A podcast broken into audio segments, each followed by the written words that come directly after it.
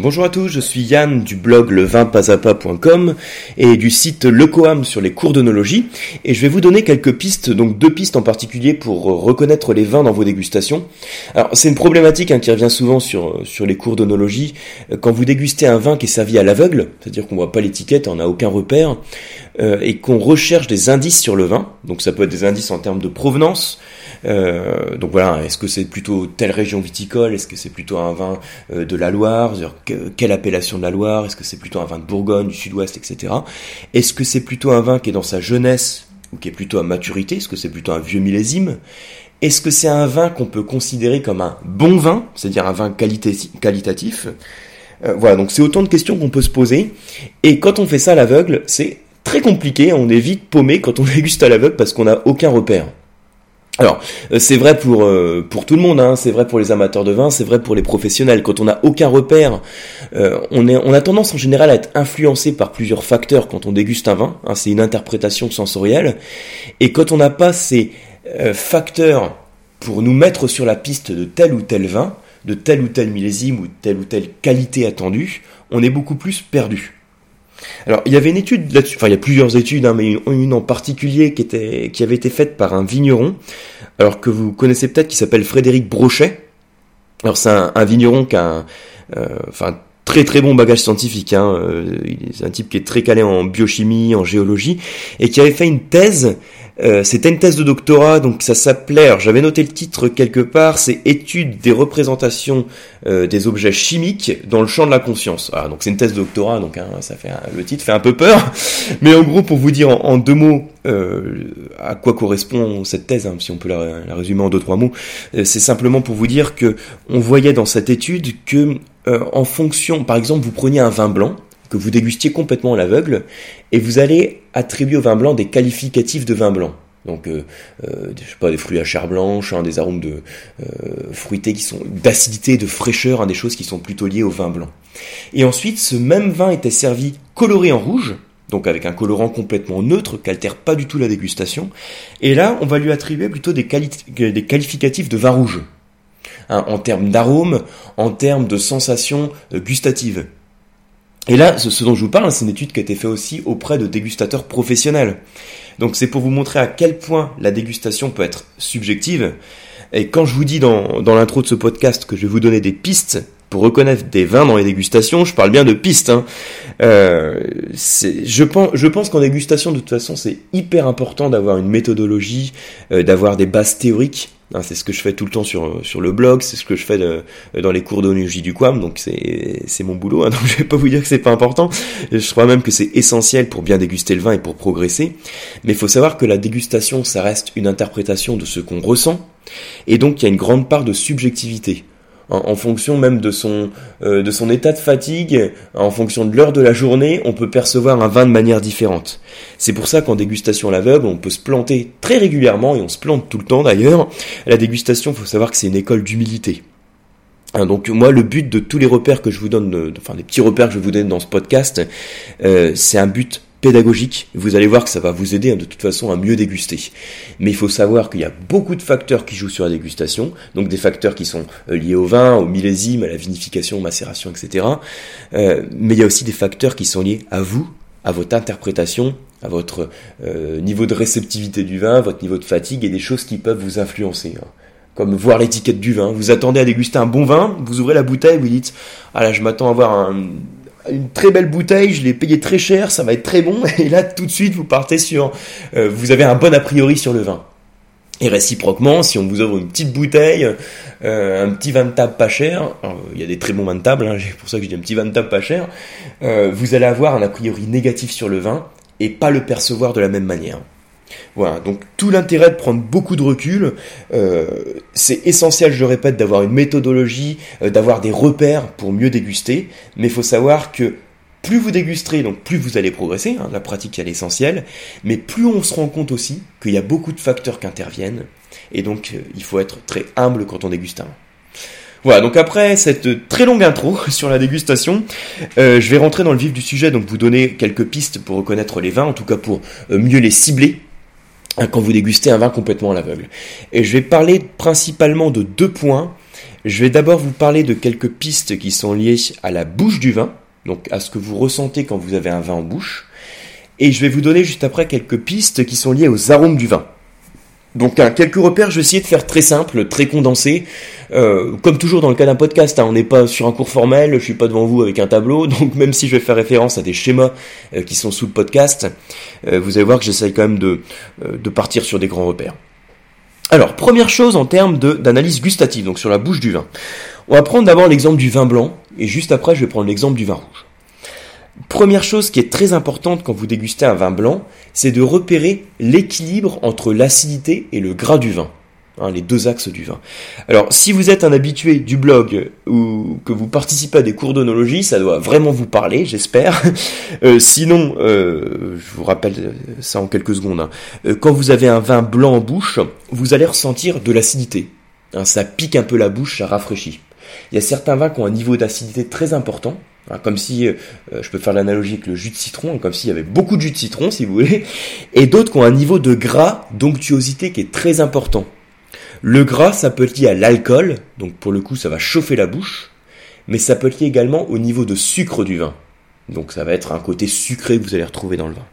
Mais même quand je parle de vin sec, hein, donc c'est-à-dire de vin dans lequel vous ne percevez pas de sucre, donc même dans le cas des vins secs, vous pouvez avoir des vins qui sont dominés par le gras.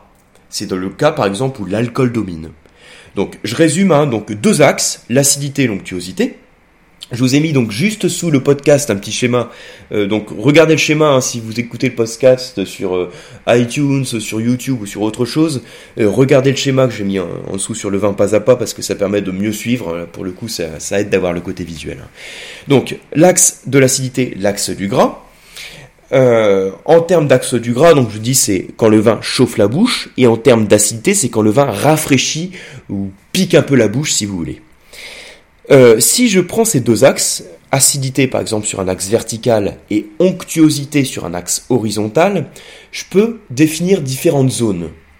Hein. je peux situer mon vin sur différentes zones. Alors, je peux définir pour simplifier trois grandes zones. Une zone où les vins sont dominés par l'onctuosité, une zone où les vins sont franchement dominés par l'acidité, et une zone intermédiaire. Hein, donc trois grandes zones. Ce qu'il faut savoir dans le vin, c'est que tout est question d'équilibre. C'est-à-dire que je peux avoir deux verres de vin qui ont le même niveau d'acidité, et pourtant, il y a un des deux vins qui va vous paraître plus acide que l'autre. Pourquoi? Ben, C'est parce que le vin qui va vous paraître plus acide, en général, c'est parce qu'il va, il va avoir moins de gras. Hein, pour vous aider à suivre, imaginez, je prends euh, un verre d'eau, et je mets un petit peu de jus de citron dedans. Si j'ai un tout petit peu de jus de citron, le vin va vous paraître, enfin le verre d'eau plutôt va vous paraître un peu acide. Maintenant, je rajoute un peu de jus de citron. Il va vous paraître plus acide. Maintenant, si dans ce même verre d'eau, donc un certain niveau d'acidité, je rajoute du sucre, il va vous paraître moins acide. Pourtant, il a le même niveau d'acidité, j'ai pas touché à l'acidité, hein. j'ai toujours le même niveau, la même quantité de jus de citron. Mais il va vous paraître moins acide parce que j'ai rajouté du sucre, donc j'ai développé l'axe du gras. Voilà. Donc j'espère que vous suivez, hein. là je suis sur la partie euh, euh, auditive, hein. donc vous avez le repère visuel qui est sous le podcast. Donc euh, sur repère visuel c'est très simple, un axe acide, un axe onctueux, et mon vin je le situe à différents niveaux. Ce qu'il faut savoir déjà, c'est que en général, les vins qui sont plutôt sur la partie acide, qui sont dominés par la fraîcheur, sont plutôt, pour simplifier, sur des zones d'un climat plus frais. Un climat plus frais va avoir tendance à donner des jus plus acides, donc des jus plus acides dans le raisin, et donc des vins un petit peu plus sur l'acidité. Alors qu'un climat plus chaud, plus clément, va donner des jus plus riches en gras, et donc euh, des vins qui vont être moins dominés par l'acidité et plus par l'onctuosité. Alors je vous ai fait un très joli schéma hein, juste sous le podcast qui résume tout ça où je vous ai fait une petite carte de France en transparent et dessus je vous ai placé euh, les deux axes acidité onctuosité.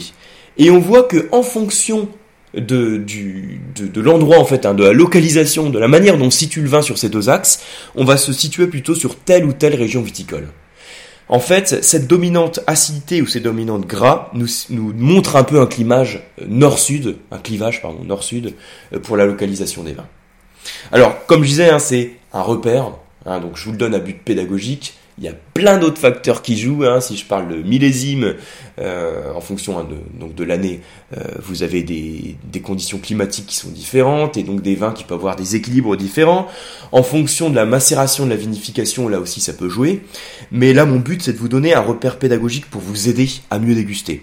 Donc, pour simplifier, pour vous donner ce repère, retenez déjà que, en général, dans votre vin blanc, quand il est franchement dominé par l'acidité, on pense en général à un vin de tendance plutôt septentrionale, un, vin, du, vin du nord, hein. et quand il est plutôt dominé par le gras l'onctuosité, on va plutôt penser à un vin de tendance méditerranéenne. Il y a d'autres repères que vous pouvez avoir ensuite en termes de euh, cépage. Alors maintenant, pour aller un petit peu plus loin, on peut aussi dire sur l'axe d'acidité, on a différents niveaux d'acidité qui sont perçus. Un niveau qui est très faible, un qui est plus fort et un qui est beaucoup plus fort. Hein, pour simplifier, je situe encore à trois niveaux. Euh, en fonction du niveau d'acidité, on peut aussi le rapprocher à certains cépages blancs. En général, par exemple, hein, pour vous donner des exemples, le Riesling, le Sauvignon ou le Chenin, ce sont des cépages blancs qui apportent beaucoup de fraîcheur et d'acidité dans les vins. Le Riesling, le Sauvignon ou le Chenin. En général, plus qu'un Chardonnay. Et euh, beaucoup plus qu'un cépage comme le Vionnier, qu'on va retrouver dans la vallée du Rhône, ou le Gewürztraminer, ou même Roussanne, Marsanne, qui sont des cépages méditerranéens. Donc pour résumer, pour simplifier, hein, quand vous dégustez un vin blanc, euh, de manière euh, donc euh, la phase gustative, hein, quand vous avez le vin blanc en bouche, vous pouvez caractériser la dominante entre l'acidité et le gras, et raisonner très facilement en vous disant d'abord, si j'ai une dominante qui est plutôt sur l'acidité, je vais penser plutôt à un, à un vin de climat frais, et donc d'une tendance septentrionale. Si j'ai un vin qui est dominé par le gras, l'onctuosité, je vais plutôt penser à une tendance méditerranéenne, un vin plutôt à tendance euh, sudiste. Hein. Donc, euh, vous pouvez, pardon, vous pouvez retenir la carte de France hein, que je vous mets juste sous le podcast. Ça permet d'avoir ce repère visuel en tête. Et pour aller un petit peu plus loin, vous pouvez ensuite raisonner en termes de cépage et vous dire si ce vin a tel niveau d'acidité, donc une acidité qui est très marquée, je vais plutôt penser à tel cépage. Et si au contraire il a un gras qui est dominant, je vais plutôt penser à tel autre cépage. Voilà. Là, je vous donne les grandes tendances. Vous avez sous le podcast euh, le nom des cépages et des repères un petit peu plus précis. Alors, on peut raisonner exactement de la même manière dans le cas du vin rouge, sauf que dans le cas du vin rouge, vous le savez peut-être si vous suivez le blog, euh, en termes gustatifs, on va différencier trois axes l'axe des tanins, l'axe de l'acidité et l'axe de l'onctuosité. Donc pour l'acidité et l'onctuosité, c'est comme tout à l'heure, hein. on a des vins qui sont plutôt dominés par la fraîcheur et d'autres plutôt par le gras ou par l'alcool. Et l'axe des tanins, donc les tanins, c'est ce qui vous donne ce côté âpre en bouche. C'est ce qui fait que le vin rouge a un côté un petit peu astringent, rugueux. Les tanins, c'est ce qui fait que le vin rouge assèche la bouche. C'est ce qui fait que la langue accroche au palais. Je vous mets là aussi sous le podcast un, article complet où je vous parle de, des tanins et de l'analyse des tanins. Donc, je vous ai refait un schéma sous le podcast avec une petite carte de France avec les différents axes acide, tanin, onctueux. Vous avez vu que j'ai mis volontairement les axes acide tanin onctueux à certains endroits. Je vous ai mis l'axe de l'acidité qui va plutôt vers le nord, l'axe des tanins qui va plutôt vers Bordeaux sud-ouest, et l'axe de l'onctuosité qui va plutôt vers le bassin méditerranéen. Tout cela, c'est aussi pour vous montrer des grandes tendances. Quand vous dégustez un vin rouge, si vous ressentez une tendance qui est plutôt sur l'acidité, on va penser plutôt donc un vin sur la fraîcheur, un climat plus frais, un vin plus septentrional.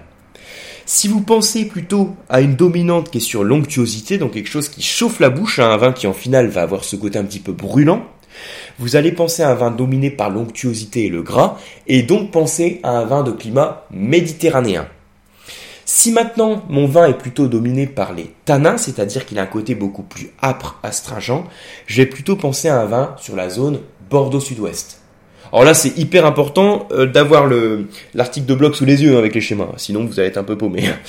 Donc vous allez sur, dès que vous avez le schéma, c'est beaucoup plus parlant. La carte de France, on a les trois axes qui sont situés. Donc on a encore cette distinction qu'on fait au niveau des sensations gustatives en bouche, et on peut là aussi aller un petit peu plus loin euh, en se risquant à, proposer un cépage euh, en termes de niveau de tanin. Si vous avez par exemple des tanins qui sont très marqués, Hein, les tanins qui sont vraiment dominants, on peut penser à certains cépages, comme les Cabernet Sauvignon par exemple, comme les Malbec, comme les cépages Tanat, voire la Syrah. Quand le niveau de tanin est un petit peu moins prononcé, on peut penser par exemple au Cabernet Franc, on peut penser par, exemple au merlot. Et quand il est encore moins prononcé, donc pour le coup, hein, c'est pas du tout les tanins qui dominent, on va penser peut-être au pinot noir, au cinsault. Hein. Donc voilà quelques exemples avec quelques cépages que je vous cite. Euh, là aussi, hein, vous avez tout qui est, beaucoup plus euh, précis sur les repères visuels que vous avez sous le podcast. Donc voilà un petit peu les pistes que vous pouvez, euh, avoir pardon, au niveau gustatif en fonction des dominantes que vous avez sur les trois axes acide, onctueux, tanin. Donc acidité, onctuosité gras et tanin. Alors, les autres pistes, en plus des repères que l'on peut avoir au niveau gustatif, c'est les, pistes que on peut avoir au niveau de l'analyse olfactive, au niveau des arômes du vin. Alors là, je vais faire aussi euh, très très simple, hein, euh, donc vraiment pour, simplifier l'interprétation des arômes. Euh, quand on caractérise les arômes du vin, je le dis souvent en dégustation, hein, je vous rassure sur ce point, c'est une étape qui est difficile, mettre un nom précis sur l'arôme. En général, vous allez ressentir quelque chose, ça vous dit quelque chose, c'est un arôme que vous connaissez, mais mettre un nom dessus, c'est très compliqué. Donc moi, pour vous aider, je vais simplement vous dire, quand vous dégustez un jeune vin, en général, vous avez des arômes qui sont euh, de type, alors ces arômes qu'on dit de type primaire, hein, je vous mettrai aussi sous le podcast le, euh, lien où je parle des distinctions d'arômes primaires, secondaires, tertiaires. Donc c'est des arômes qui sont apportés par le cépage. Et très souvent, vous allez retrouver des arômes fruités, hein, pour faire simple. Vous dégustez un vin qui est plutôt dans sa jeunesse, vous allez retrouver des arômes fruités. Or, ce fruit peut avoir deux types de dominantes. Vous pouvez avoir dans certains cas un fruit qui est un petit peu acidulé. Pensez à la groseille. Euh, pensez à un fruit rouge mais qui manque un peu de maturité, qui est un peu vert. Et l'autre extrême, vous pouvez avoir des vins qui vont avoir des arômes de fruits qui vont être beaucoup plus mûrs, plus confits, plus secs. Hein, par exemple, dans le cas du fruit acidulé, je peux avoir un côté un petit peu cassis, mais très frais.